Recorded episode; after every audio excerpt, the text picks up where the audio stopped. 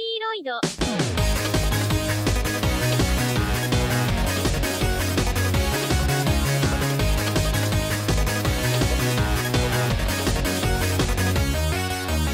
Alors habituellement dans Historyloid, quand je vous présente une nouvelle voix, je vous présente aussi un de ses principaux utilisateurs pour pouvoir illustrer convenablement l'utilisation de cette voix.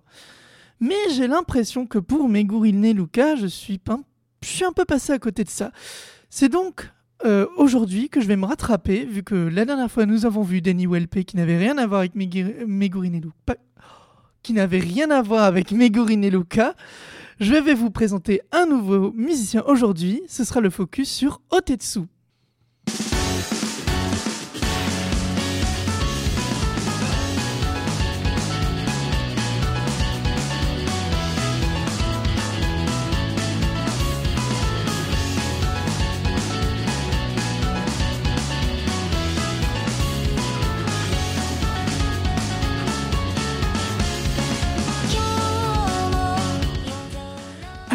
Depuis 2008, Otetsu s'est vite pris de passion pour la voix synthétique. Et comme 100% des musiciens de 2008 qui se lancent sur Vocaloid, il utilise, à ton avis, quelle voix il utilise, Melissa Tu parles en termes de voice bank? Exactement. en 2008. En 2008 Oula, tu me poses une colle. Tu me poses une colle C'est le, le partiel Vocaloid aujourd'hui. tu trouves pas, tu sèches? Euh... Hatsune Miku. Oui, bravo. Mais non. Mais si. Ah, tu vois, j'écoute bien. Bah oui, ça, me fait très plaisir. Moi aussi, j'ai fait une chronique Storyloid. Exactement. Est-ce qu'elle est disponible sur le SoundCloud? Et oui, tout à fait. Ah, bah vous pouvez écouter la merveilleuse chronique Historyloid de Melissa sur le SoundCloud de la radio. Et du coup, tu as trouvé, c'est bel et bien Hatsune Miku qui l'utilise.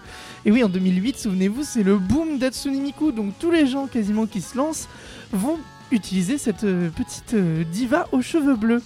Mais euh, ça va pas durer en ce qui concerne Otsetsu, puisqu'il va d'abord vite faire la rencontre de Gakupo, dont on a déjà parlé, qui va l'occuper un certain temps.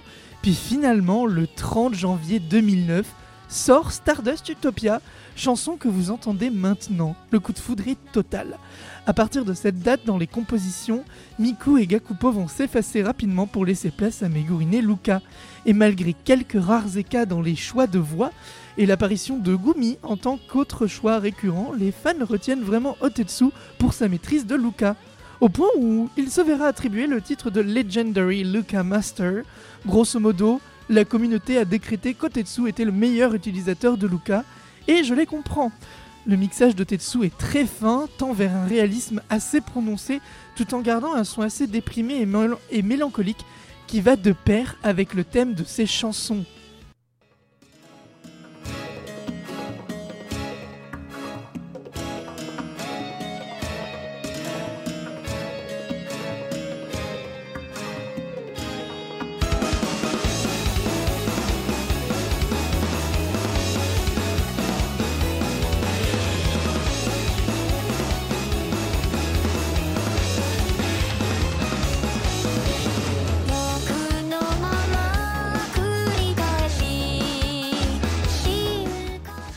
Dans Depression of Cybernetics que vous écoutez actuellement, le thème est globalement la guerre du point de vue d'un rescapé, thème actuel qui a dû plaire aux fans bien que la chanson soit sortie des années plus tôt. Et c'est ces textes intemporels et ce sérieux apporté aux chansons qui contrebalancent la plupart des musiciens de cette époque que les auditeurs ont dû apprécier.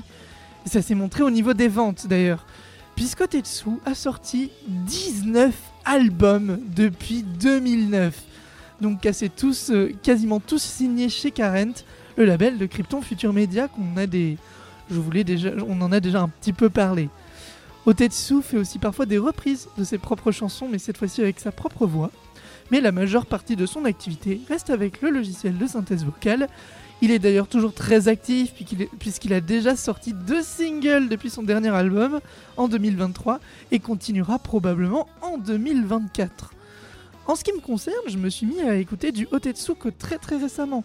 C'est vrai que j'ai pas été très habitué à la voix de Luca, n'écoutant pas forcément des compositeurs ayant travaillé avec.